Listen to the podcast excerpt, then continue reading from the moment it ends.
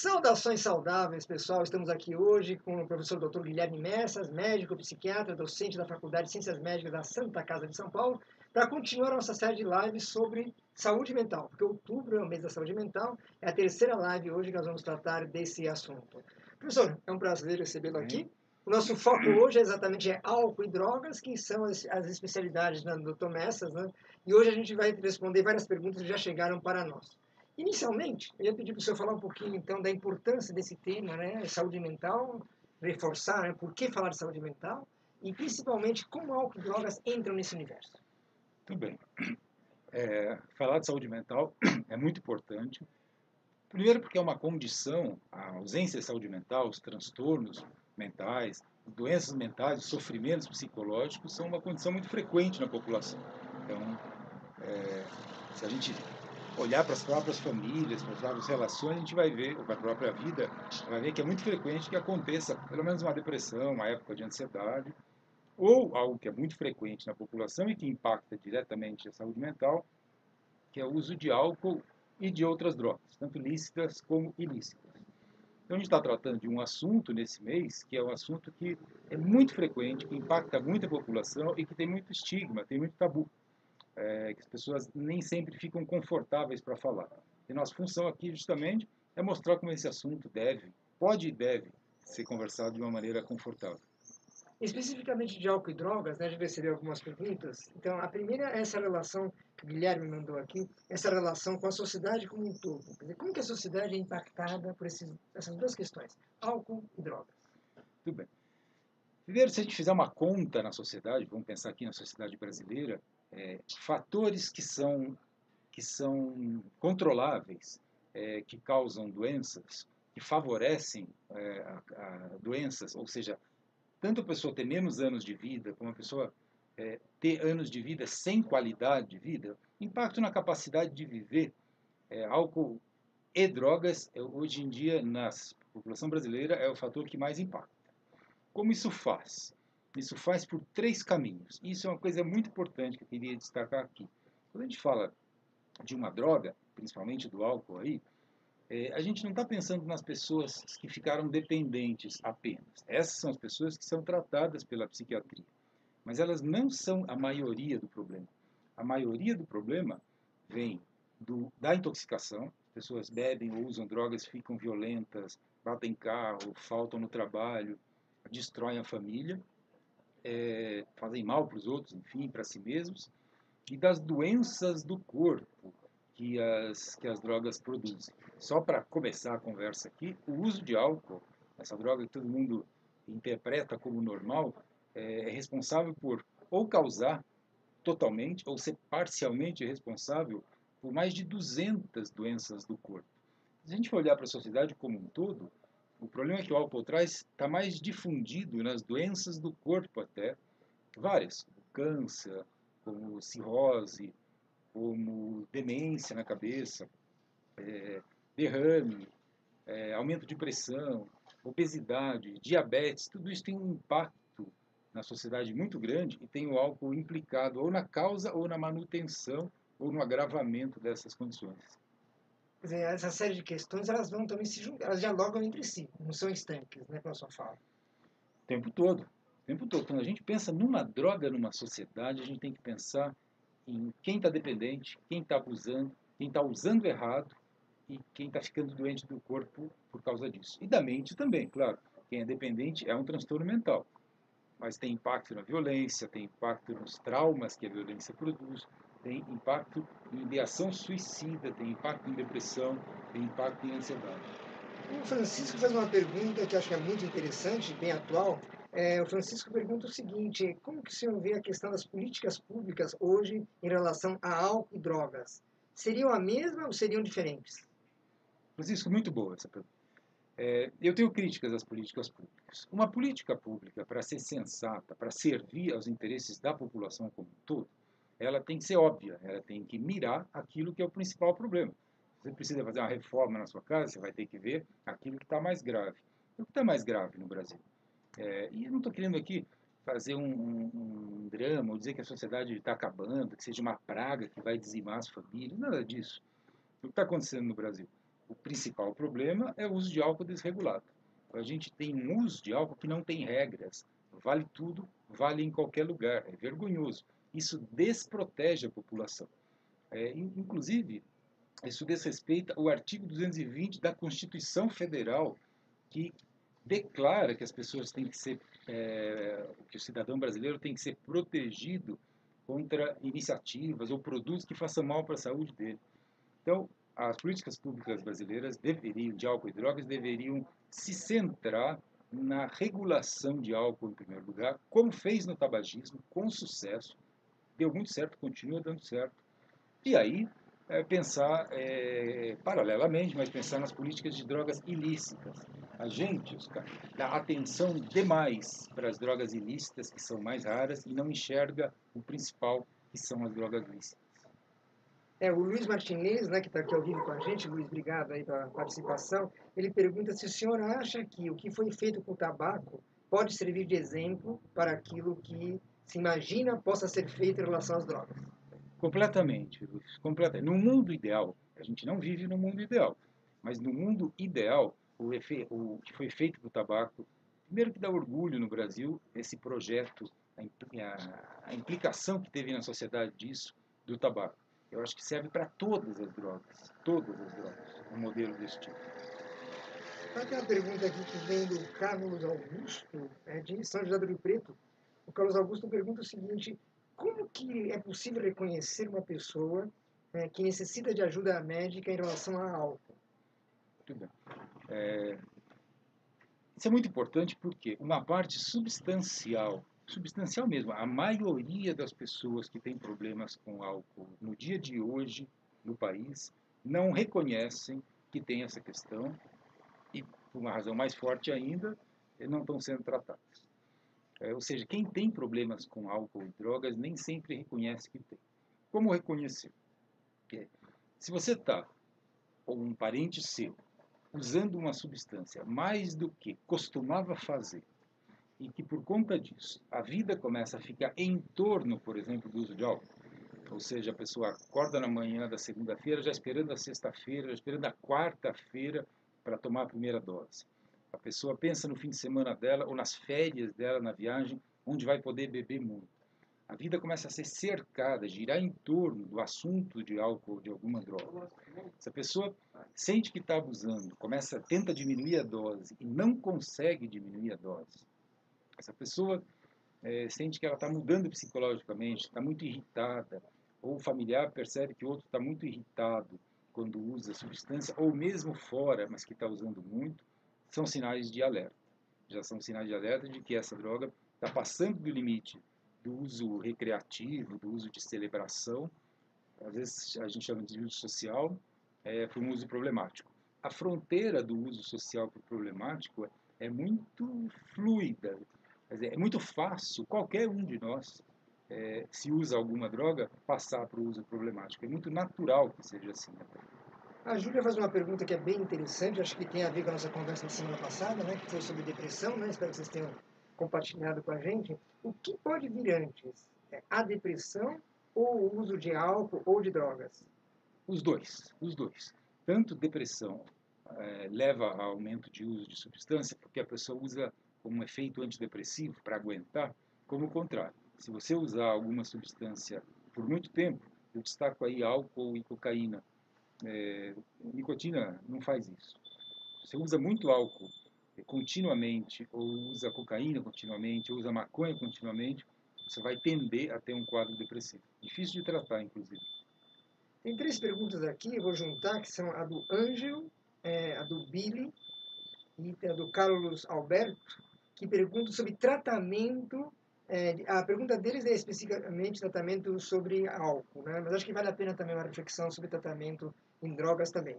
Né? O Billy pergunta o que existe de mais moderno em termos de tratamento. É, o que existe de mais moderno em termos de tratamento não é tão moderno. Assim, o tratamento de álcool e de qualquer droga é um tratamento multidisciplinar. Você precisa do profissional de saúde mental, como médico, psicólogo, enfermeiro, mas você precisa também é, reorientar, reestruturar a vida da pessoa. Ou seja, muitas vezes, com frequência, são necessários os grupos de mútua ajuda, como tem no Brasil, muito bons, AA, NA, é, Amor Exigente, é, que fazem com que a pessoa se reoriente, ela tem uma nova rede de proteção. Ela saia da rede de proteção vulnerável, que ela está usando muito, e comece a ser protegida. Medicação mesmo, tratamento farmacológico, tem algumas coisas que já não são novas e que têm um efeito de apoio. Ou seja, um tratamento é, sempre é um tratamento com várias frentes, com várias alternativas funcionando junto, adequadas para aquela pessoa. Mas o que é importante dizer é que o tratamento dá certo. Um pouco diferente do que às vezes se pensa na, na linguagem popular, que não vale a pena tratar porque a pessoa recai sempre. Para quem entra no tratamento, 70% é, melhoram, tem, é, controlam a vida ou param mesmo de usar. Isso é mais do que hipertensão ou diabetes. Quero dizer com isso que vale a pena tratar, que as recaídas são partes do tratamento. Dependência química é uma doença crônica. É uma doença crônica que tem tratamento. Tem recaídas no meio, mas que tem tratamento. O Rui de Aracatuba pergunta se, o senhor já respondeu em parte, mas só para atender a dúvida aqui do Rui, é, qual é a maior dificuldade? É interromper o vício ou o retorno da pessoa ao vício algum tempo depois?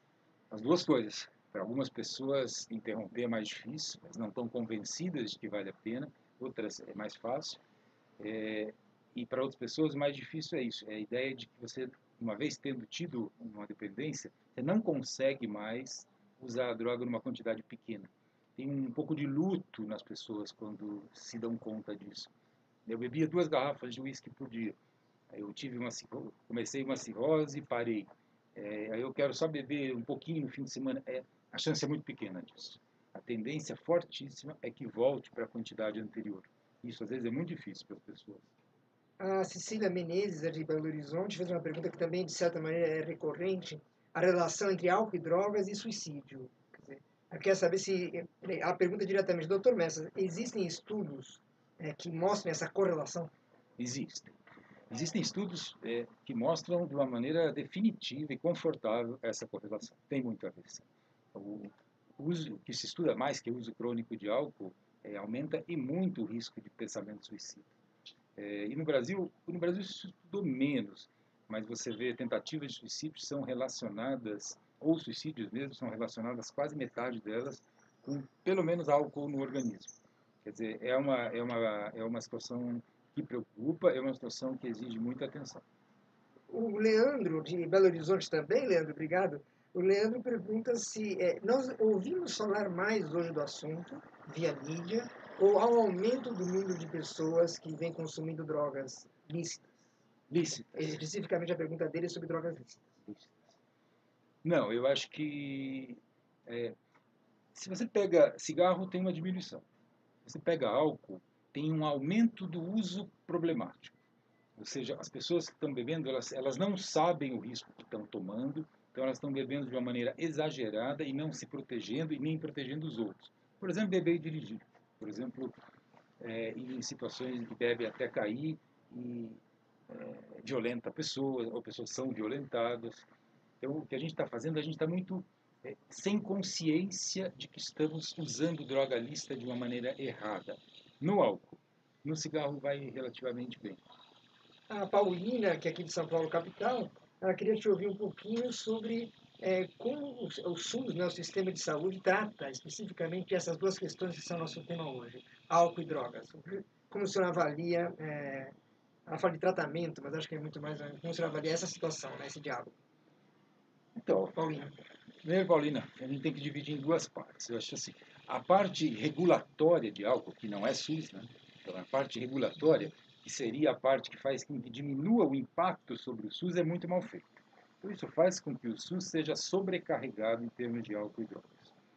É, o que o SUS oferece é insuficiente em termos das necessidades da população, é bastante insuficiente. Mas é necessário dizer que o SUS avançou muito na área de álcool e drogas nos últimos tempos, e o SUS é o principal instrumento que a população tem acesso para álcool e drogas. O Brasil deve se orgulhar bastante do SUS. A gente é, deve muito ao SUS. O SUS é, é, tem que ser melhorado, bastante, mas é algo muito bom. O SUS tem é, especificamente um programa, um serviço que chama-se CAPES, CAPES de álcool e drogas, CAPES AD, que é, vamos dizer, a joia da coroa, é é o, é o, é o equipamento mais diferenciado e mais renomado do SUS para tratar problemas de álcool e drogas. A Cibele, que é de São Bernardo do Campo, ela pergunta sobre a questão da família. Ela vê álcool e drogas, ela faz uma consideração aqui, eu vou resumir um pouquinho. Sibeli, tá? Se eu te trair, você me dá uma bronquinha. Mas a Sibeli diz que ela vê álcool e drogas como algo que vai corroendo, a palavra dela, tá? vai corroendo a família por dentro. É, e ela pergunta, na sua experiência profissional, é, realmente essa, essa imagem que eu tenho é, é, corresponde à realidade? Completamente. Álcool e drogas é o que mais corrói a família. E corrói mesmo. É, você tem, se for o chefe da família, se for o filho, desestrutura completamente uma família. É um grande fator de arrebentar vidas, no sentido psicológico e no sentido físico. A famílias, as famílias são as principais vítimas do problema de álcool e drogas em qualquer país, e no Brasil também. O Arivânio, o Arivânio é do Ceará. O Arivânio pergunta o seguinte, doutor Messas, é, como e por que o senhor se especializou nessa área? Muito bem, é porque é uma necessidade. Como eu, eu bom, fiz, fiz doutorado nisso, eh, me especializei, fiz, coordenei especializações e trabalho nisso há muito tempo. E por quê? Porque é uma área de grande necessidade, uma área difícil, uma área que as pessoas não têm paciência. Eu acho que o desafio de enfrentar algo que é necessário e difícil de fazer que me levou a entrar nisso e continuar. Obrigado. O Gabriel, o Gabriel é de, Minas, mas o pessoal do Horizonte hoje não toma rede para falar com a gente. Obrigado, pessoal. Aí, o Gabriel, né? O Gabriel também é de Belo Horizonte. O Gabriel gostaria de saber, de ter mais informações especificamente sobre como, é, como o Estado e a iniciativa privada é, podem resolver isso em termos de médio e longo prazo. É, que políticas públicas o senhor recomendaria? Bom, isso é uma questão de, uma hora de conversa, né? Mas, em linhas gerais, o que a gente pode indicar para o Gabriel? Bem. Bem, a gente tem que pensar duas coisas no Brasil, né? A gente tem as drogas lícitas, que exigem um tipo de política pública, e as drogas ilícitas, que exigem outro tipo de política pública. Dentro das drogas lícitas, a gente tem, como eu falei há pouco, o modelo do tabagismo. Qual é o modelo do tabagismo? É, não é proibido ninguém usar a substância. Não é uma cruzada contra o álcool, por exemplo. Não faz sentido isso.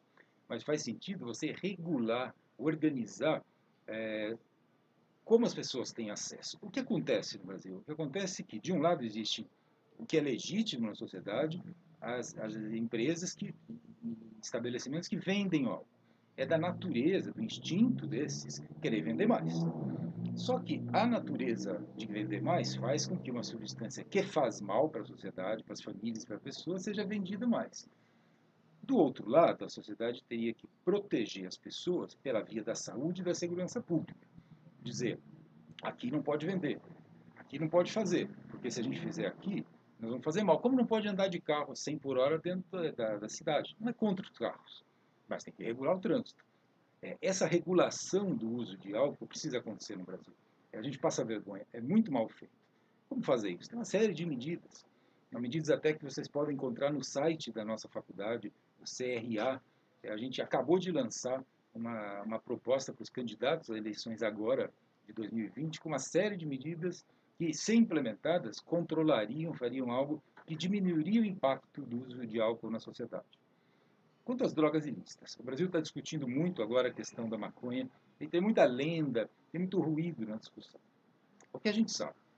A gente sabe que toda droga ilícita vai ser usada menos pela sociedade. É verdade, pessoas podem comprar maconha escondida, conseguem um traficante agora para comprar cocaína, mas não é bem assim. Toda droga que fica lícita, as pessoas usam mais. Então, uma política de saúde pública e de segurança pública também não deve ser muito entusiasta com a, da ideia, com a ideia de passar de uma coisa ilícita para tornar lícita. Não é interesse da saúde pública, por exemplo, a legalização do uso de maconha. A gente pode discutir isso, mas varia horas de discussão e vale, mas não é interesse. Então a ideia sempre na prevenção é dificultar o acesso. Num, num lugar democrático, que a gente, com uma família, como a gente faz quando está tendo um problema? Dificulta o acesso, não compra cerveja dentro da casa numa sociedade é mais ou menos isso. Dificultar acesso é a principal política é, de álcool e drogas de um país. É, boa tarde, sou Raquel de Taubaté, ex-aluna do Dr. Messas. É, queria saber sua opinião sobre o trabalho com redução de danos e como lidar com a questão das drogas e os impulsos. Raquel, é, Raquel, o trabalho de, de, redução de danos é fundamental. Não existe uma política é, é de drogas que passe ao largo, que desconsidere a redução de danos. São dois os mecanismos, né, para que as pessoas saibam. Existe um jeito que você é, prega a, a abstinência, não usar droga, que serve para alguns e algumas situações. Existe outro em que você é, permite que quem tem o problema continue usando, ou você reconhece que não consegue suprimir aquele comportamento. Aí o que você faz? Uma política de que as pessoas que vão usar, serve para álcool também, não façam mal para si mesmo, não peguem doenças infecto-contagiosas, não, não morram, não sejam assassinados, não cometam atos de violência, não batam carro, e também não façam mal para os outros. É, esse, e por isso precisa de uma política de redução de danos. É, agora, se ela ajuda nos impulsos das pessoas, não. É, os impulsos das pessoas aparecem, é difícil de tratar disso. Por isso a gente tem que fazer, de vista psiquiátrico, psicológico, técnicas para reduzir isso. Ponto de vista social, não dá vazão para que os impulsos das pessoas ou as dificuldades delas deem ocasião para ferir toda a população. É, boa tarde, meu nome é Luciana, sou de Taubaté. Gostaria de saber qual o diferencial em tratamento de DQ para paciente com outros transtornos associados, como os psicóticos, borderlines e depressivos. Chama-se comorbidade, né? É, é muito frequente, mais frequente do que não. A chance é maior que isso aconteça do que isso não aconteça. Uma pessoa que tenha dependência química tenha também um transtorno psiquiátrico associado ou uma personalidade transtornada, uma personalidade difícil, ou muito sensível, ou muito extrovertida, muito explosiva, ou uma depressão, um quadro psicótico. É, falando de uma maneira geral, você tem que tratar os dois. Trata a dependência e a comorbidade. Agora, o fato de ter comorbidade sempre dificulta mais o tratamento. É mais fácil tratar uma dependência simples. Nós temos agora mais cinco minutinhos, né? A gente hoje, excepcionalmente, vai ter que fechar um pouquinho mais cedo. O Tomás foi chamado para uma reunião aqui, né? Em, urgência, então, infelizmente, ele vai fechar daqui a cinco minutos. Mas dá tempo ainda de fazer, eu fazer duas perguntinhas para o senhor discorrer para a gente caminhar para o encerramento, tá bom? É, uma delas é do Rodrigo, é o Rodrigo que é aqui de São Paulo mesmo. É, o Rodrigo, ele faz um texto aqui de abertura em que ele fala nessa mesma linha, né? De como a família ela vai sendo deteriorada pelo processo. E ele perguntou o seguinte: como o senhor enxerga o tratamento para as próximas décadas? Por exemplo, o senhor acredita na telemedicina nos casos de pessoas que consomem álcool e drogas? Então, o Rodrigo está pensando no tratamento não só, não tanto hoje, como o senhor já respondeu, mas pensando daqui para frente. Como tudo que não depende muito de tecnologia, de alta tecnologia, tecnologia de ponta, remédios novos, eh, genética, modificação gênica, é, e depende mais do ambiente, do contexto, o que vai acontecer nas próximas décadas depende da gente oferecer soluções na vida das pessoas, protegê-las, protegê-las precocemente para que elas não usem drogas. Então, o futuro vai depender daquilo que a gente for capaz de convencer vocês que estão ouvindo de que a gente é, tem que controlar esses comportamentos que, com, que, que implicam em risco. Depende disso. A outra parte da pergunta era da, da telemedicina. Isso. Eu sou um otimista da telemedicina. Eu acho que a telemedicina pode ajudar muita gente no Brasil é, em muitas situações diferentes. Não é igual conversar com alguém frente a frente, mas nessa área de álcool e drogas, a telemedicina é muito bem-vinda. A Elaine, então vamos fechar com essa última pergunta antes da gente fazer um encerramento. A Elaine, que é do Rio de Janeiro, ela pergunta como o senhor vê a questão da mulher no sentido do que ela sofre em, questão de álcool e questão de drogas. Que também é um tema, também mereceria uma conversa né, mais pausada em outra ocasião. Mas, em linhas gerais, o que a gente pode dizer para ela? Elane, é, é essa exatamente, seria uma resposta mais cumprida. Muito obrigado por essa pergunta. É, se a gente for olhar quem mais sofre com o problema de álcool e drogas, em termos de frequência, são os homens. Quem mais é dependente químico são os homens. Mas se a gente dividisse a quantidade desse problema por pessoa, a gente vai ver que são as mulheres. Em, em duas ou três dimensões. Ó. a dependência das mulheres, estou falando principalmente de álcool, por causa do organismo feminino, não é uma coisa de gênero, não é uma coisa social, é uma coisa biológica, é, é mais grave. Então, a mulher processa pior a molécula do álcool, então ela é mais lesada por uma quantidade menor. Ela faz uma, ela vira dependente mais rapidamente do que o homem e ela tem mais lesões no corpo. Vamos destacar aqui o câncer. Ninguém fala no Brasil, mas uma das causas importantes de câncer de mama é o uso de álcool. A gente deveria vetar completamente, proibir ou sugerir que as pessoas que tivessem histórico de câncer de mama na família é, usassem álcool, porque aumenta o risco. Isso é conhecido já. Alguns lugares, como o governo inglês, já coloca no protocolo de risco de câncer de mama não usar álcool. No Brasil, a gente sequer toca nesse assunto. As mulheres são umas, as vítimas físicas menos informadas. Em segundo lugar, as mulheres são o objeto da indústria do álcool. Vamos dizer, é, uma indústria quer crescer e para crescer ela precisa de freguês novo, ela precisa de novos clientes. Como as pessoas que bebem são mais ou menos as mesmas, as estratégias da indústria passam para aumentar a disponibilidade e o interesse das mulheres. É aí que a gente vê campanha cor-de-rosa, campanha para a mulher, que tem como finalidade capturar e está conseguindo capturar é, novos clientes, aí, novas clientes. Então a mulher tem sido alvo do acréscimo de uso problemático de álcool. As mulheres são as que sofrem mais, não são a maioria, mas elas são as que mais têm aumentado o uso de álcool. E em terceiro lugar, as mulheres são as principais vítimas da intoxicação por álcool. Em termos da violência doméstica, que teve um pico agora da pandemia brasileira, violência no lar significa homem batendo mulher. E se a gente fizer a conta aí, sempre tem álcool intermediando. Então a mulher é vítima disso. Ela é vítima da falta de informação. Uma porção considerável, 30%, 40%, se não me engano, o artigo mostra, o brasileiro, das gravidezes indesejadas no sexo feminino foram mediadas por intoxicação. Bebeu demais e não se cuidou. Então, eu não tenho receio de dizer, é, dentro das limitações, é, porque esse é um assunto de gênero feminino, mas que a mulher é a grande vítima, é, e que, nesse sentido, desinformada é, do álcool no país. As famílias, como geral, mas se a gente pensar em termos de gênero, são as mulheres.